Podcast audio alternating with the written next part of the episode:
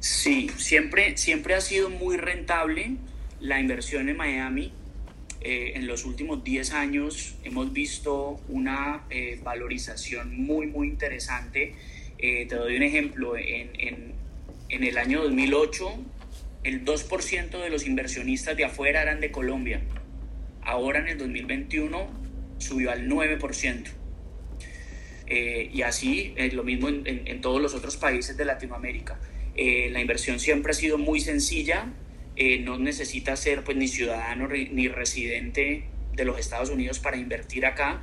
Y además, no solo eso, la gente no tiene que pagar de contado eh, las propiedades, sino que con una cuota inicial de un 30 un 40%, el resto se consiguen préstamos muy fáciles con tasas de interés de aproximadamente un 4.75%.